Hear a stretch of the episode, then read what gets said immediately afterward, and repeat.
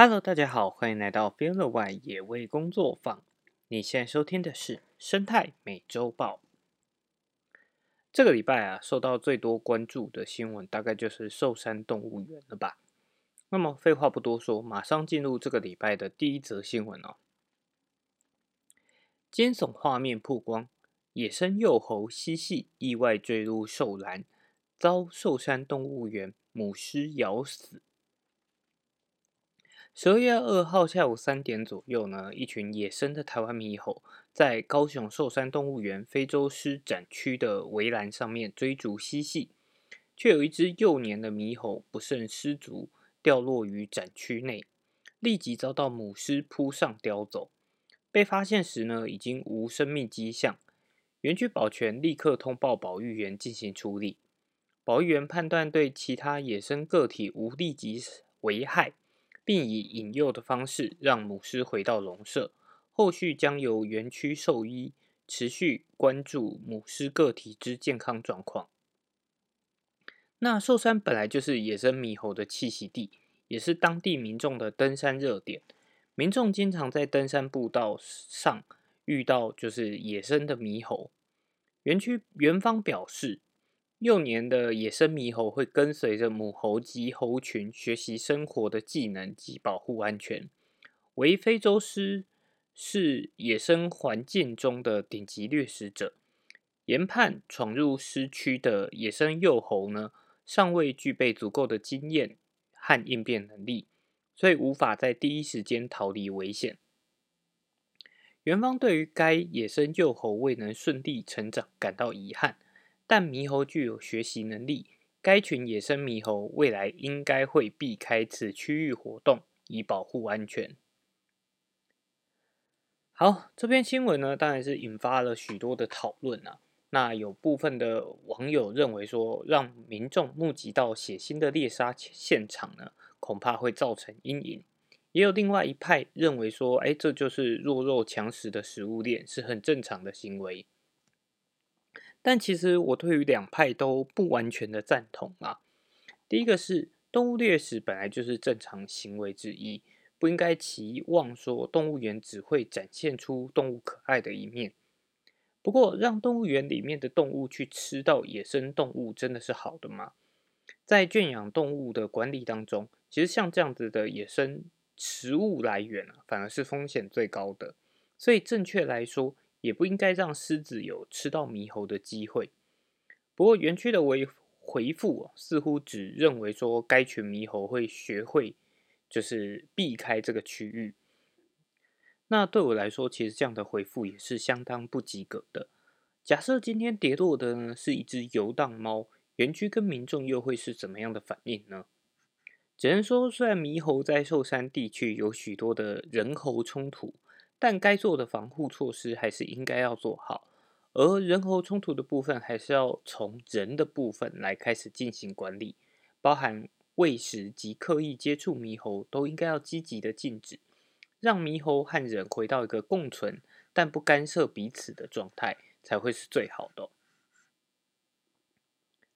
第二则新闻呢是太平山黄喉貂的新闻，前两周呢也提到了未拍的部分哦。以及主管机关将如何开罚？那这个礼拜的新闻呢？是大胆刁民，宜兰太平山两黄喉雕疑觅食，跳上机车挖破坐垫。宜兰县太平山国家森林游乐区黄喉雕频频现踪，最近被拍到两只黄喉雕疑似为了觅食，跳上机车用利爪挖坐垫，把坐垫挖破。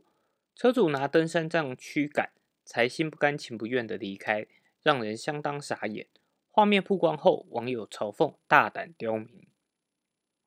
太平山屡屡有游客喂食诱拍，导致黄喉貂出现向人乞讨食物或到垃圾桶搜寻食物的异常行为。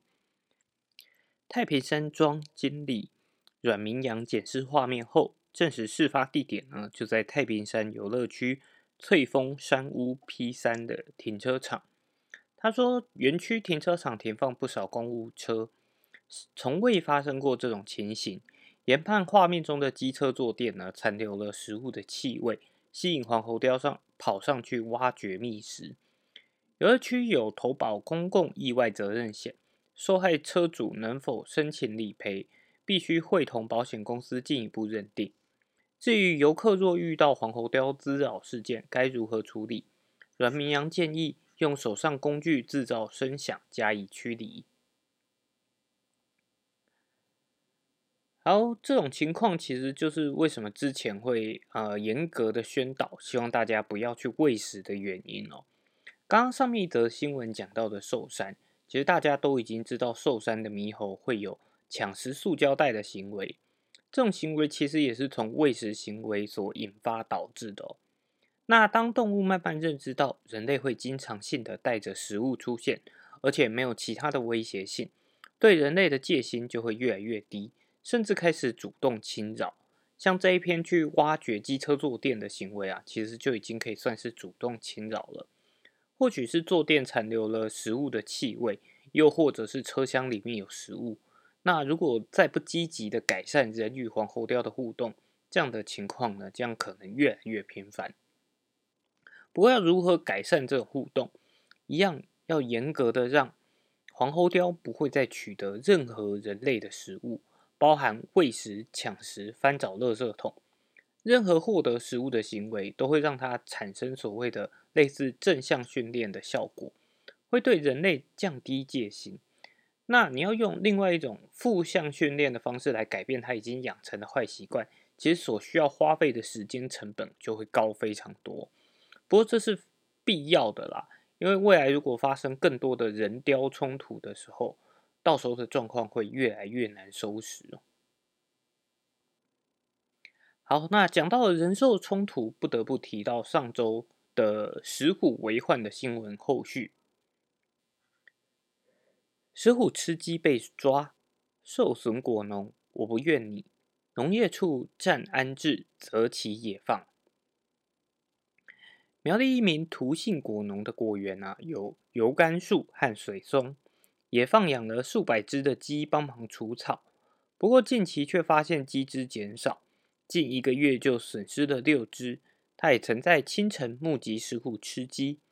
苗栗县政府农业处获报后，协助涂姓果农在鸡舍架设红外线自动相机监测，同时请石虎协会协助改善鸡舍围网。果真在十一月二十四日拍摄到了石虎出现在鸡舍，而且陆续有几只损失，因此在十一月二十七日放置了诱捕笼。那那在四号的上午，等图姓果农发现诱捕笼中有只石虎落网了。他在脸书分享石虎的照片及影片，石虎警戒心相当高，只要人太靠近就会立刻哈气示威。图姓果农表示，虽然石虎吃掉他太多鸡跟鸭子，但他并不怨恨石虎，并称将会呃会将它还诸原本的栖息地。农业处获报后，将石虎带回，经兽医检查，是一只成年的公石虎，体重达五点三公斤。在血液检查中发现血巴冬虫、黄疸及肝指数上升的现象，因此将持续观察个体的健康状况，待身体恢复后进行野放。这次选的《镜周刊》的报道，相对来说语气就有和善许多。不过还是有发现其他就是相关的新闻，会有一些错误的标题或者是错误的观念。新闻当中有提到有请食物协会改善围网，不过可能也还没有改善完成，因此这一段时间内还是会有一些动物闯入所造成的损失。另外还是要提醒大家，食物并不是唯一会闯入鸡舍的野生动物，所以也希望不要把所有的损失啊，通通。罪过通通都由石虎来承担。最后还想要提到的是，果园主人这次受访的态度相对友善许多。不过，其实石虎原本的栖息地就是跟人高度重叠的浅山区域，这是许多民众会有的一个误解，就是会以为说啊，野生动物应该离人类很远啊，住在深山里面什么的。但其实野生动物距离我们是相当的近。只是过去我们可能都没有仔细的去观察跟注意到而已哦。好，下面一则新闻呢，也跟苗栗的石虎有关。拍到了苗栗西湖石虎生态给付有点成面，十一户有四户现踪。石虎是台湾生态保育指标重要物种，苗栗县呢是最重要的栖地。县府二零一九年结合农业部林业及自然资呃自然保育署，办理濒危物种及重要栖地生态服务给付推动方案。以保育石虎为对象，给付生态薪水。其中生态给付的部分，过去农家呢都是单打独斗，友善石虎的栖地分散。苗栗农改场今年辅导西湖乡十一户，二十五公顷加入，有点拓展层面。县府农业处自然保育科统计，西湖乡友善农地前年十六公顷，去年十九公顷。今年因此大幅增加，来到了二十八公顷，农家的人数也从十五人、十七人到今年的二十六人。更令人高兴的是，今年五月以来，十一处农地有监测拍到石虎。苗栗农改场指出，石虎因栖地接近人类，环境破碎化，面临生存的威胁。农改场国土绿网团队建制。国土生态友善示范场域，福岛西湖乡十一家有机友善农场申请石虎生态给付，并建置生态廊道，展现兼具生产生态及生活的友善农业模式。苗栗农该厂厂长吕秀英表示，十一家示范农场中生产的作物有柑橘类、南瓜、稻米、高粱。草莓及咖啡、苦茶等，陆续监测石虎及多种保育类动物现踪，验证了环境友善，石虎在线。十二月六日呢，也将在西湖多多龙有机农场办理石虎在我家辅导成果发表暨农产品展示会。好，所以真的，其实保育啊，真的需要这样子的力量。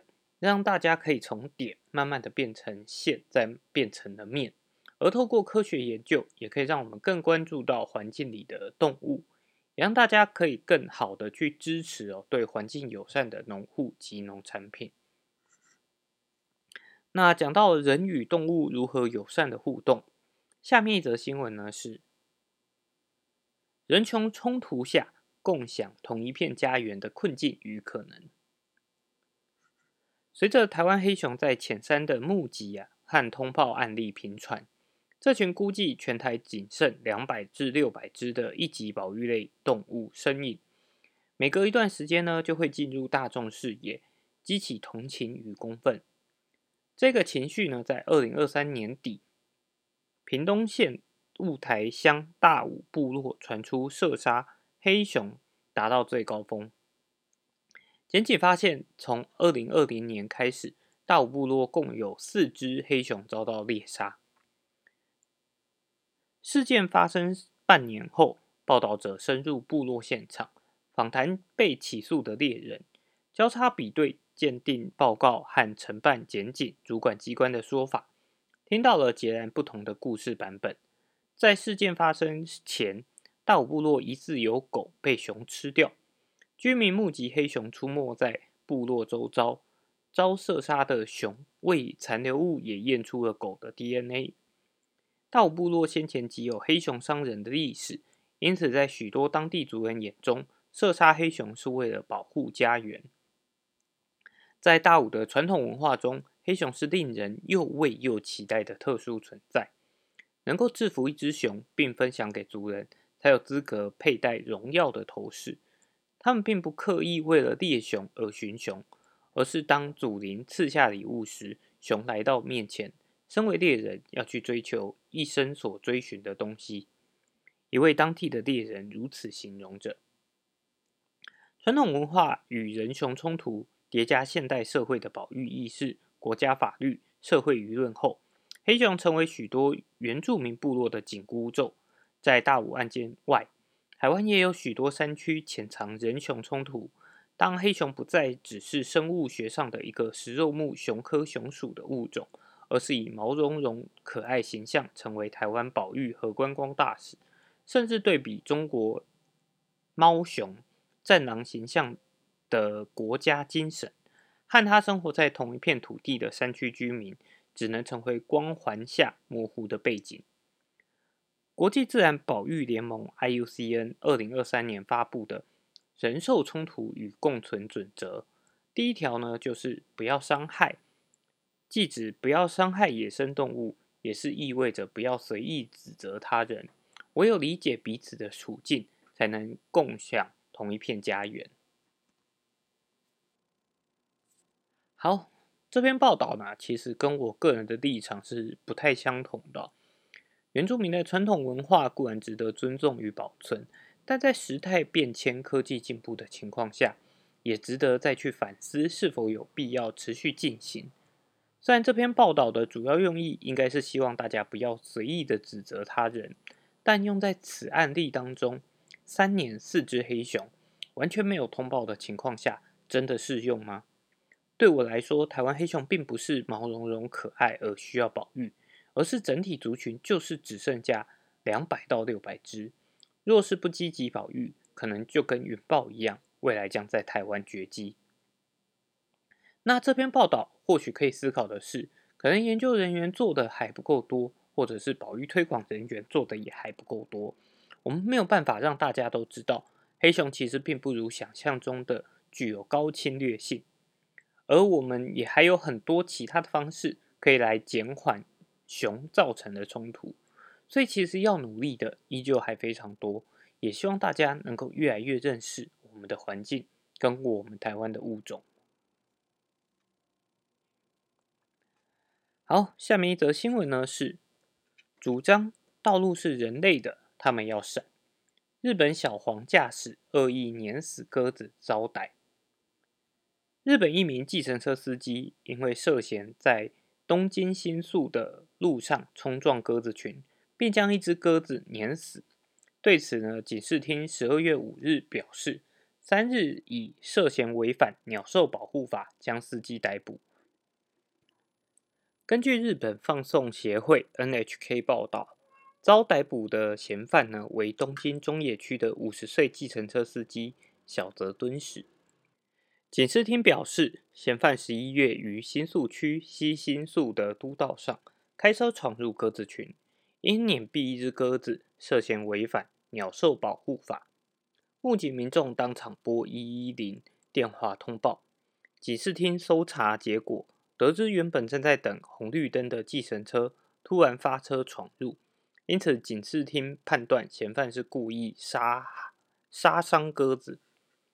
针对调查，计程车驾驶坦诚嫌疑，并供述道路是人类的，要闪的是鸽子。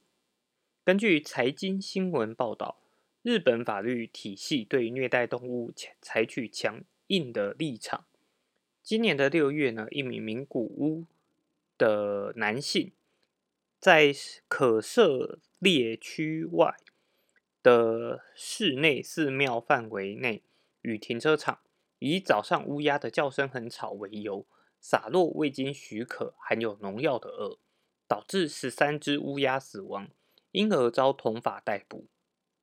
另外，二零二一年三月，一名任职于德岛县佐纳河内村区公所的男子，虽然持有狩猎许可证，并担当驱除乌鸦的村内业务，但他却将乌鸦连同掉入陷阱的老鹰、猫头鹰等四只野鸟制成标本，并收于自宅内，而遭而遭掠市起诉。该四只为受同法规定禁止捕获的野鸟。这则新闻呢，也是上周提到的人本思维，仅以人类的角度来看这个世界。而并非将人视为自然中的一份子。如果以人本思维来看，除了人类的所有生物皆仅是资源，可以任意的挥霍，但实际上已经有非常多的事件告诫我们，人类其实是相当渺小的。如何成为自然的一份子，与环境共荣共存，才会是永续的生活方式。不过，人类的历史已经对环境造成了许许多多的改变。不论是游荡猫犬，或是气候暖化，下一则新闻呢，就跟这些有关。气候暖化冲击生态环境，阿布达比猫们回唤。气候变迁不仅冲击了人类生活，也影响地球上各种生物的存亡。阿拉伯联合大公国首都阿布达比的街头，随处可见流浪猫的踪影。不过，随着全球暖化加剧，阿布达比的夏天气温呢，可以飙达摄氏五十度。当地的猫咪除了更容易热死，也变得更常发情，导致越增越多。动物福利机构创始人艾略特指出，如果一对公猫咪和母猫咪在没有任何干扰的情况下，统计显示，九年过后会生出一千一百六十万只猫咪。为了避免猫咪生太多，当地动保团体采取捕捉、结扎、原地野放，也就是俗称的 TNR 计划。先在固定地点喂食流浪猫，估算猫咪的数量，接着将猫咪带回诊所结扎并接种疫苗，最后再把猫咪野放回原本的地方。除此之外，动保团体也要让猫咪吃得更健康。艾略特表示，他们正在用昆虫喂食猫咪，这是更健康的食物。同时，也维持了地球环境有序。气候变迁不仅冲击人类生活，也影响到地球上各种生物的存亡。动保团体希望借由联合国气候变迁大会召开之际，唤起更多人关注气候变迁议题，也能造福动物。好，不过天啊呢，在之前的生态美洲豹也提过许多次。在结扎率没有办法连年达到八十 percent 以上的情况下，可能对于减少流浪动物的效果是相当有限的。而究竟要怎么减少流浪动物，我想也是各国接下来要面对的一大难题哦。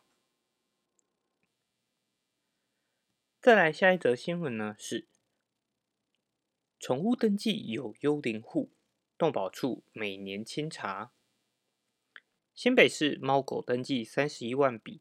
有四组呢，近日澄清家中小狗走失被寻获，却因为晶片资料登记在上个四组要不回。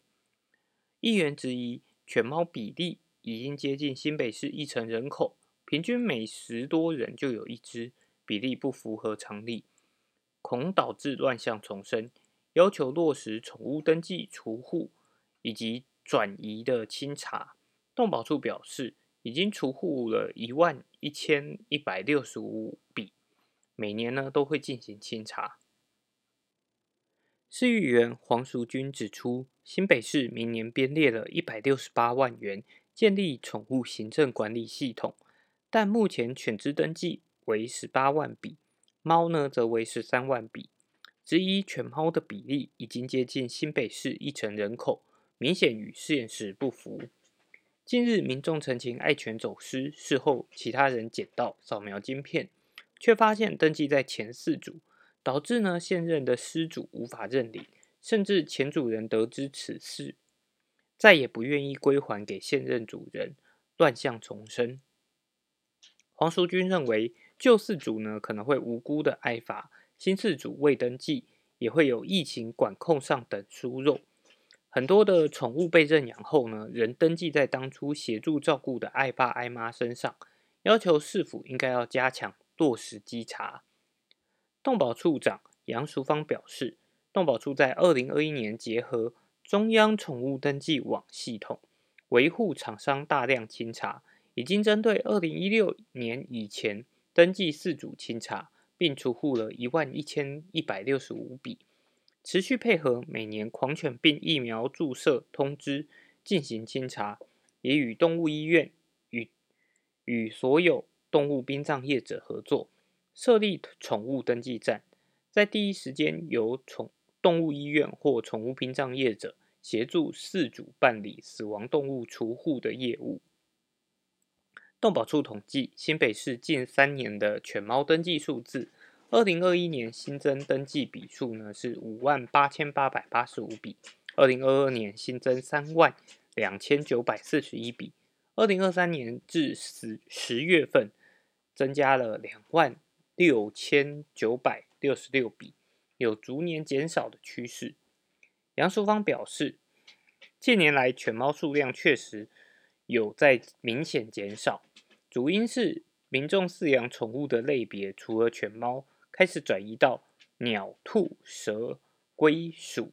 新北市去年也推出了动物基础饲养引指引，让新手饲主快速入门，让每只动物都能够得到妥善的照顾。好，所以刚刚上一则新闻呢，提到了游荡猫犬哦。如果我们希望对游荡猫犬进行一个源头的管理，也就要回到宠物的这个部分哦。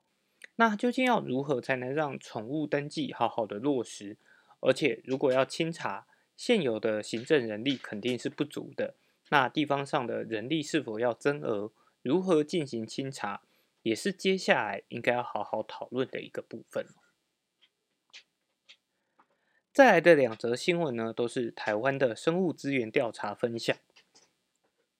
台南生态园区办水质数量调查，总数达两千八百八十二只，创新高。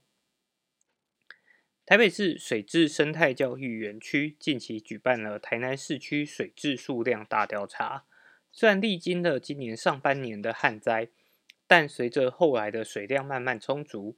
台南关田水质园区里面的野鸟也逐渐活跃。三日水质数量调查结果公布，今年呢，台南水质的总数数量为两千八百八十二只，比去年增加了两百七十九只，创历史新高。关田水质教育园区的主任李文珍表示，有水质的地方呢，我们都会去调查。那如果是新发现的话，也会编在样区里面，用地毯式搜索的方式，去透过制定化的科学化方式，让调查员来参与调查。根据调查数据显示，水质族群九成集中在关田地区，菱角田呢仍然是水质最爱的栖地。不过数据上也显示，过去曾在比较非热区的地方记录到的水质族群。这次呢，却没有见到其中机，主要的原因可能就是栖地被开发或者缺水导致。李文珍认为，像盐水区这种，其实固定都将会有快十只水质族群在那边。连角田不见之后，没有人种植，那水质也就没有地方可以去，它也可能也就慢慢扩散到其他有可以生存的地方哦。菱角农林炳火提及。别人的菱角都还没摘下去，或者刚摘下去，它的栖地环境都还没完全，所以呢，都会先到他那边来进行繁殖。那它的菱角田里面筑巢率大概有四十几巢，不过成中成功率啊，大概只有二十三巢而已。原因可能是因为栖地太少，栖地太少，竞争就会激烈，它产下的蛋呢，往往就会再有一次的竞争，而导致没有办法孵育成功。那台南市的水质数数量，从二零一六年破千之后，数量是稳定的成长。不过林角农林冰货也不讳言强调，一只水质生命有十几年，理论上水质的数量应该要呈现倍数成长。目前虽然有增加，但记录到的数量却不够快。加上有些地区因为开发或缺水，没有见到水质的踪迹。也凸显环境改变对于族群影响甚巨。好，另外一则新闻呢是台湾六百三十二巨木十年间消失二十一棵，研究团队称生态浩劫。成功大学测量与空间资讯学系教授王义奎与农业部林业试验所助理研究员徐家军共同策划的“找树的人”。巨木地图计划，二零一一年来持续探索台湾山林，截至二零一六年，寻获了九百四十一棵高超过六十五公尺的巨木。实地勘察发现，高超过七十公尺的巨木呢有八棵。计划团队二日在成大举办了第五次成果发表会，介绍台湾山林巨木故事，并分享最高数。八十四点一公尺的大安溪倚天剑寻觅过程。计划团队成员告诉中央社记者，团队二零一一年到二零一六年间搜寻台湾巨木数量及位置，二零一六年到二零二三年间调查巨木的枯亡和消失，十年间搜寻的六百三十二棵巨木，已经有二十一棵消失，约占百分之四。巨木增长呢，每年平均约零点三公尺，巨木的消失实在是生态浩劫。团队成员表示，全世界适合巨木生长的气候区仅占陆域的百分之二点一 percent，多数区域因为的巨木啊，因为砍伐和气候变迁而逐渐消失。国际期刊与杂志警告，巨木将在未来数十年内绝迹。但台湾巨木生长区域得天独厚，因为交通难以到达，导致采伐采不易。易经保存保有大面积的巨木森林，堪称是巨木宝岛。王继奎说：“巨木测量树高是生态调查人员难以克服的障碍。台湾约有九亿五千万棵树，因地面难以观测巨木树顶，调查人员无法逐一测量树高。再利用空载光达技术，以独特巨木寻找演算法及配合专业人员辨识台湾巨木位置。”已在中央山脉深处找到九百四十一棵树高超过六十五公尺的巨木。计划团队在台湾寻获九百四十一棵巨木的位置，应该是世界寻找巨木的首地。成功找到树高七十九点一公尺的桃山神木，树高八十二公尺的卡阿郎巨木，最高树八十四点一公尺的大安溪倚天剑。如今，桃山神木已经成为山友登山路线之一。好，不过这边新闻呢，并没有说明这消失的二十一棵巨木啊，到底是自然消失，还是因为人为因素而消失的，这是比较可惜的部分啊。如果是自然消失，也希望他们是寿终正寝的。那如果是因为人为因素的话，我们也应该要好好去思考如何减缓人为因素所造成的消失。再来是这个礼拜的最后一则新闻，分享了一个比较有趣一点的国外新闻。袋鼠跳过饲育员逃脱，上演公路狂奔，紧追捕竟遭一拳打脸。根据 CBC 报道，上周四在加拿大的一只名叫 Nathan 的四岁母袋鼠和他的孩子，本该从奥沙华。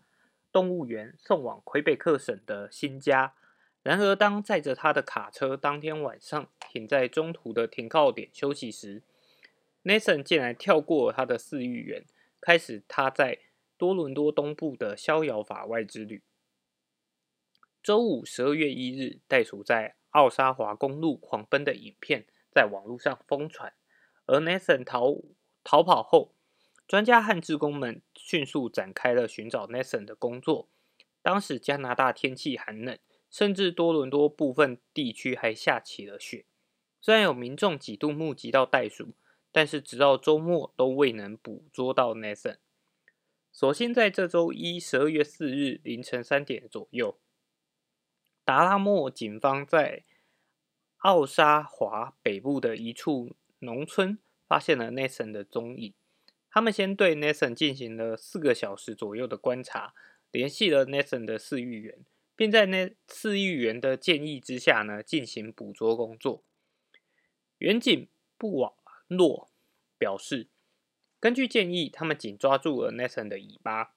在逮捕 Nathan 的过程中，一名警察甚至还遭 Nathan 打脸。这段经历也成为布瓦洛和他的伙伴在警察生涯中永生难忘的经验。目前，Nathan 被捕获后送回奥沙华动物园暂时安置，并接受了健康检查等。奥沙华动物园兼趣味农场的负责人普雷德表示，得知 Nathan 已经被安全获捕后，松了一口气。他们也给 Nathan 做了许多的检查，也喂了他吃很多的食物。Nathan 虽然疲累，但身体状况良好。野生袋鼠呢是十分勤劳的动物哦。他们在澳洲时，尽管处于恶劣的环境中，也会努力的寻找食物和水。因此，这样的天性对于 Nathan 逃脱可能十分有帮助。目前 Nathan 将会在动物园待到确认其身体状况无虞，再重新启程。不过，加拿大司法单位呢，也将针对这起袋鼠逃脱的事件进行调查，包括袋鼠到底是怎么逃跑的。曾经参与捕捉团队的多伦多动物园执行长德隆就指出，当初运送 Nathan 时，他被如何照顾，有怎么样的围栏，都要厘清。他认为，以袋鼠这种动物不该处在那样的条件、那种条件的环境下。